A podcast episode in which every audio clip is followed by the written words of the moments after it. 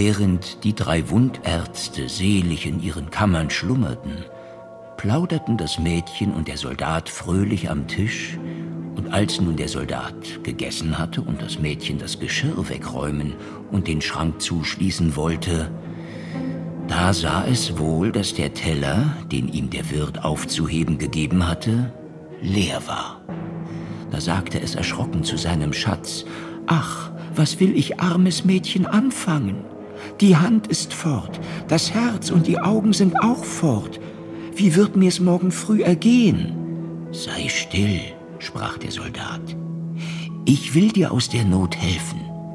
Es hängt ein Dieb draußen am Galgen. Dem will ich die Hand abschneiden und sie dir bringen.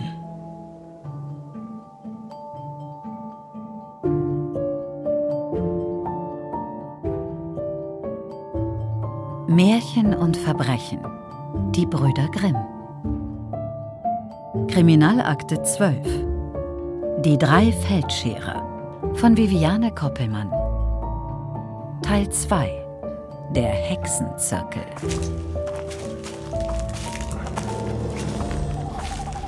Es ist so dunkel, man sieht kaum die eigene Hand vor Augen. Die heulende Hütte müsste bald auftauchen.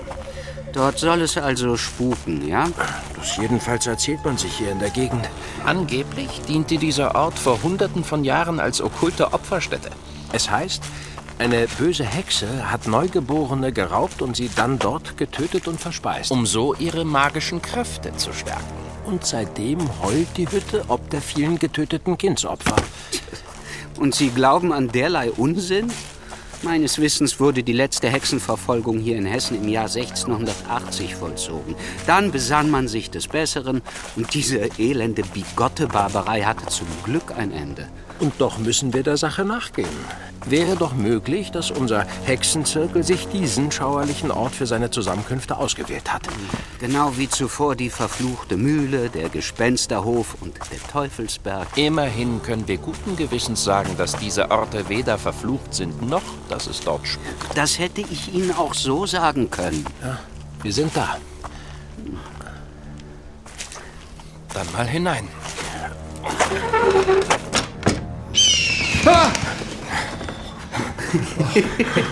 Fragt sich, wer hier wen mehr erschreckt hat. Du lieber Bruder den Vogel oder der Vogel dich? Sehr lustig. Ja, das war aber schon das Aufregendste an dieser Hütte. Ansonsten wieder nichts. Hier war schon seit Jahren niemand mehr. Am Ende lag der Comte d'Artagnan doch nicht so falsch, seine Zeit lieber mit Brandwein und Glücksspiel zu vertreiben.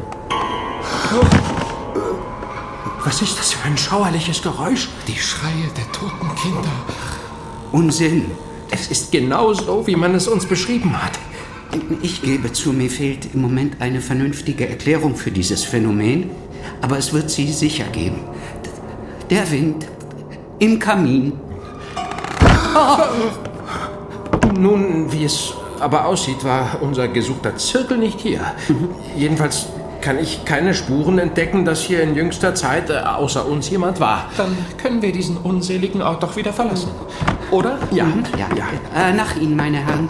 Bitte. Wir waren heilfroh, diesen schauerlichen Ort schnell hinter uns lassen zu können. Selbst Dr. Reil war anzusehen, dass dieser erleichtert über unseren eiligen Rückzug war. Und so mussten wir unverrichteter Dinge heimkehren. Wir hatten nichts Neues in unserer Sache ausmachen können.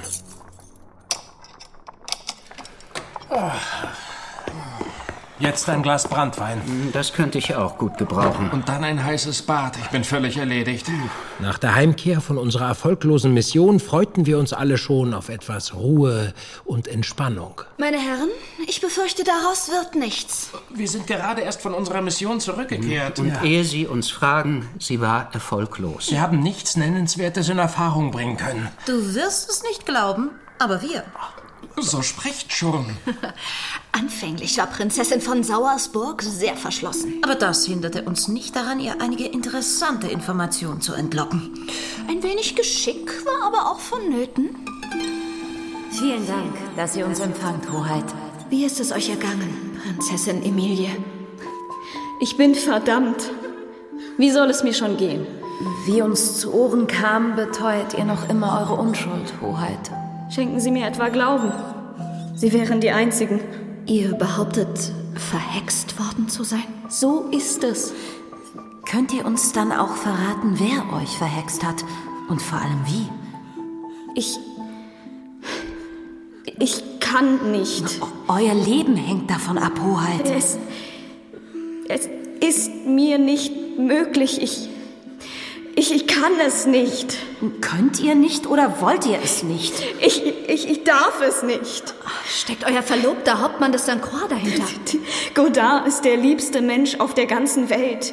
Wir würden alles darum geben, die schrecklichen Tode von Vater und meinen lieben Brüdern ungeschehen zu machen. Wir können es uns selbst nicht erklären, wie es dazu kam. Nur wenn ihr uns euer Vertrauen schenkt, können wir euch vielleicht helfen. Und vor eurem sicheren Tode retten. Darum gerade heraus. Wart ihr Mitglied eines verschworenen geheimen Hexenzirkels bei Hofe? Ein Hexenzirkel soll verantwortlich für die Morde an den jungen Prinzessinnen sein? Seid ihr in einem verkehrt? Comtesse Therese Bourgois hält regelmäßig sehr exklusive Soireen ab. Es heißt, dort werden allerhand okkulte Praktiken vollzogen. Aber ich selbst habe nie einer solchen beigewohnt. Die neue Mätresse des Königs? So ist es. Meint ihr, sie steckt dahinter? Auszuschließen wäre es nicht. Aber ich bin ihr nie persönlich begegnet. Bis auf das eine Mal auf dem Markt in Kassel vor ein paar Wochen. Aber da haben wir kein Wort gewechselt. Danke, Prinzessin Emilie. Ihr habt uns sehr geholfen. Grundgütiger, dann ist womöglich auch König Jerome in Gefahr. Haben Sie etwas in Erfahrung bringen können?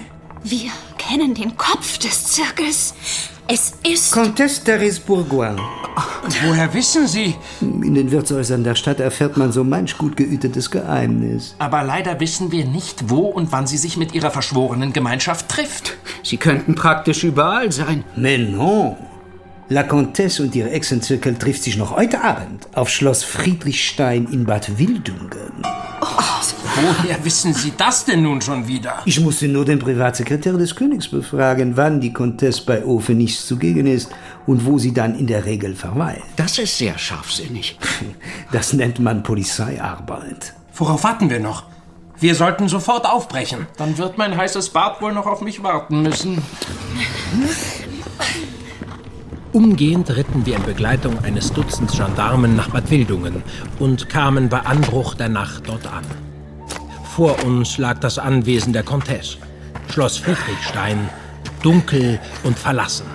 Kein Licht, kein Anzeichen von irgendeiner Menschenseele. Geschweige denn von einem irgendwie gearteten Hexenzirkel. Und Sie sind sich sicher, dass wir hier richtig sind? Bien sûr.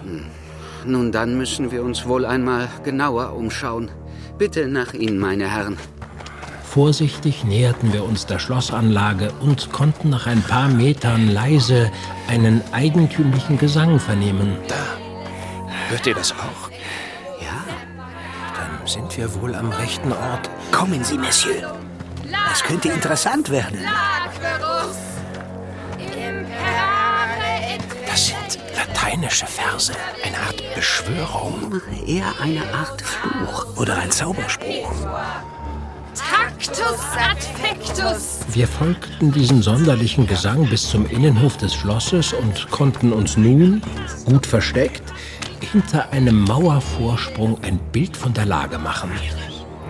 Die Gendarmen positionierten sich indes und warteten nur noch auf ein Zeichen ihres Vorgesetzten, dem Comte d'Artagnan, um loszuschlagen. Zwölf Frauenspersonen zählten wir, allesamt Angehörige des Adels, wie uns ihre teuren und exquisiten Kleider verrieten. Ich kenne einige dieser Damen. Das dort ist Fürstin Annegret von Burgenbach. Ja, und dort ist die Freifrau von Steinhausen. Dann ist doch anzunehmen, dass auch die übrigen Mitglieder dieses Zirkels blauen Blutes sind. Aber ich sehe nirgendwo die Ausherrin. La Comtesse de Bourgoin. Die zwölf Frauen standen in einem geschlossenen Kreis beisammen und hielten jeweils ihre Nachbarinnen fest an den Händen. Einer Beschwörung gleich riefen sie ihre wundersamen Worte gen Himmel. Nur durch Fackeln spärlich beleuchtet, wirkte die Szene gespenstisch. Seht! Mon Dieu! Mit einem Mal trat eine Frau aus dem Dunkeln des Schlosses hervor und schritt gemessenen Schritts auf den Zirkel zu. Erst als sie in das spärliche Licht der Fackeln trat, erkannten wir, dass es sich bei der Frau um die Comtesse handelte. Da haben wir sie ja. Sie wirkt merkwürdig entrückt, als wäre sie nicht ganz bei Sinn. Ja, sie ist in einer Art Entrückung oder ähnlichem. Kaum hatte die Comtesse den Kreis der Frauen erreicht, öffnete sich dieser und ließ sie in die Mitte ein. Die Comtesse blieb stehen und blickte sodann vor sich hinab. Da liegt jemand. Grundgütiger, es ist eine Frau. Vorsichtig schlichen wir näher heran, um zu sehen, was weiter vor sich ging. Da liegt eine junge Dame und sie ist geknebelt und gefesselt. Ein weiteres Opfer dieser Echse. Nicht wahr? Sollten wir nicht einschreiten? Ohne jeden Zweifel, aber... Zuvor sollten wir uns ein Bild von dem Prozedere machen. Das wird uns wertvollen Aufschluss für die vorangegangenen Morde geben. Die Comtesse zog nun eine kleine Ampulle aus ihrem Ärmel und hielt diese mit beiden Händen über sich. Qui affecto protego, mixtisque jubas serpentibus. Die Comtesse öffnete die kleine Ampulle und gab den Inhalt in einen Kelch. Jactare servate inoxias. Doch als sie im Begriff war, diesen der jungen Frau an die Lippen zu führen, No, das werden Sie nicht tun. preschte D'Artagnan beherzt hervor, durchbrach den Kreis der Frauen und packte die Comtesse so beim Arm, dass ihr der Kelch aus der Hand fiel. Ich muss das Ritual beenden, sonst war alles umsonst. Alle festnehmen. Tut suite. Wie alle sind im Namen des Königs festgenommen. Der Mann! Der Mann! König Jerome! Sie haben alles ruiniert! Während D'Artagnan alle Hände voll zu tun hatte, Comtesse Bourgoin zu bändigen, befreiten wir ihr junges Opfer. Sie stand sichtlich unter Schock. Auch diese junge Dame war Angehörige des Adels. Es handelte sich um Prinzessin Friederike von Blankenwald. In letzter Sekunde hatten wir den sicheren Tod dieser jungen Frau vereiteln und somit auch die Verantwortlichen für die anderen Morde dingfest machen können. Das ist noch nicht das Ende! Wir ahnten es noch nicht, aber die Comtesse sollte Recht behalten. Die Comtesse und ihre zwölf Mitstreiterinnen, allesamt Angehörige des Hochadels, wurden des Mordes an den drei jungen Prinzessinnen und des versuchten Mordes an einer weiteren jungen Adligen beschuldigt. Die Beweise lasteten schwer. Schließlich hatten wir sie in Ausübung ihrer nächsten schrecklichen Tat festnehmen können. Aber jede einzelne von ihnen behauptete, sich nicht erklären zu können, wie es zu diesen schrecklichen Taten gekommen war. Auch zwei Tage nach ihrer spektakulären Festnahme kannten wir so weder die Beweggründe für ihr abscheuliches Handeln noch den Zweck, dem dieses dienen sollte. Es ist zum Verrücktwerden. Sie scheinen sich regelrecht gegen uns verschworen zu haben. Kein vernünftiges Wort ist aus ihnen herauszubekommen. Es ist wirklich merkwürdig, dass alle in dieser Weise ihre Aussage verweigern.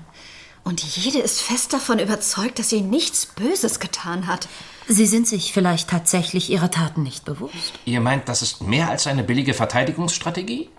Hatte Prinzessin Emilie von Sauersburg nicht ganz Ähnliches beteuert? Merkwürdig entrückt wirkten die Frauen in jener Nacht schon auf mich. In der Tat, sie waren alle wie somnambul, wie fremdbestimmt. Oh la la. Jetzt wollen Sie mir sicher gleich weismachen, dass die Frauen allesamt unter einem bösen Zauber standen? Aber wenn sie doch nicht reden. Vielleicht können Marie und ich etwas bewirken. Von Frau zu Frau spricht es sich manchmal leichter. Aber passt auf euch auf.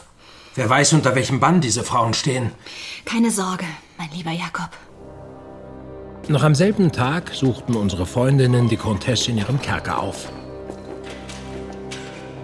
Sie müssen mir glauben. Ich kann Ihnen nicht sagen, wieso wir die Prinzessinnen getötet haben. Und wieso nicht, Comtesse? Weil ich es nicht kann. Ersparen Sie sich bitte die Helme. Mir ist selbst sehr wohl bewusst, wie absurd das für Sie klingen mag. Wir sind nicht hier, um euch zu verurteilen, Comtesse Bourgoin. Sondern um euch zu helfen.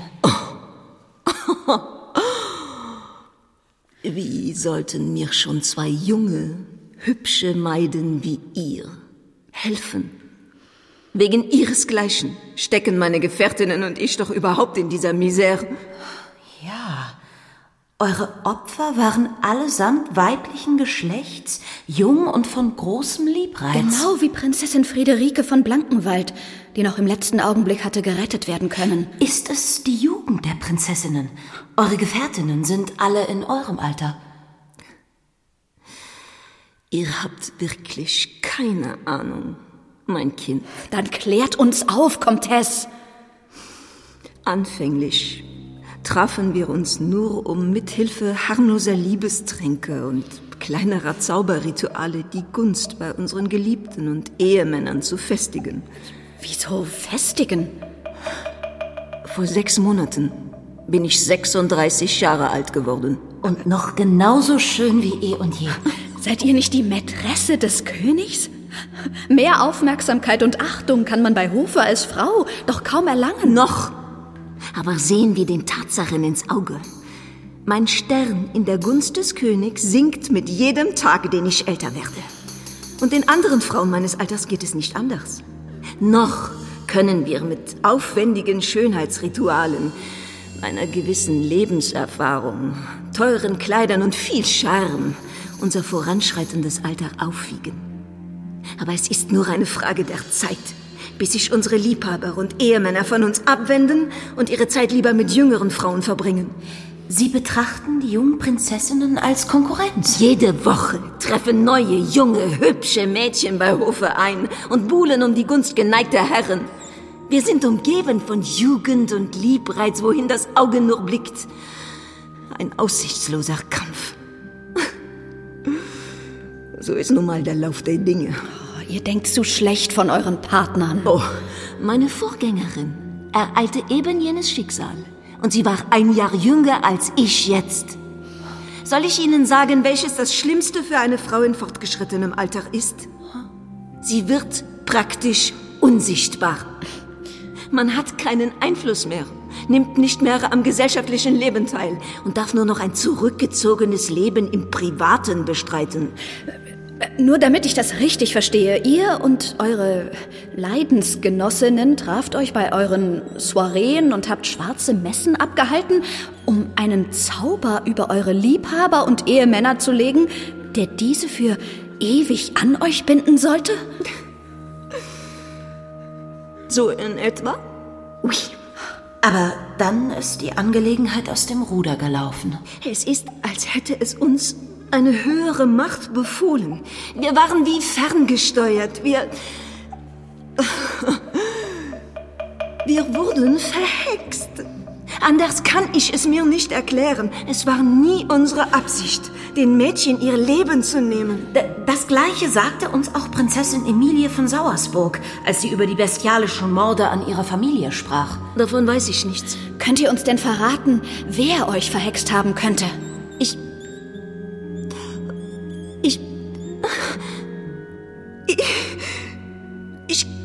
Kann nicht. Es ist mir nicht möglich. Aber bitte, wir sind unschuldig. Das müssen Sie uns glauben.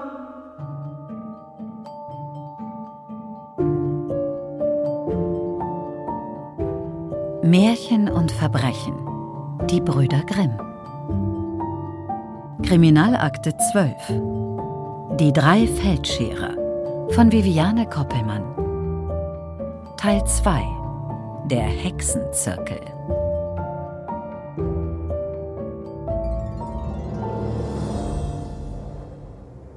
Als der Soldat sodann unter dem Galgen mit dem gehängten Dieb stand, fragte er seine Maid, welche Hand war's denn?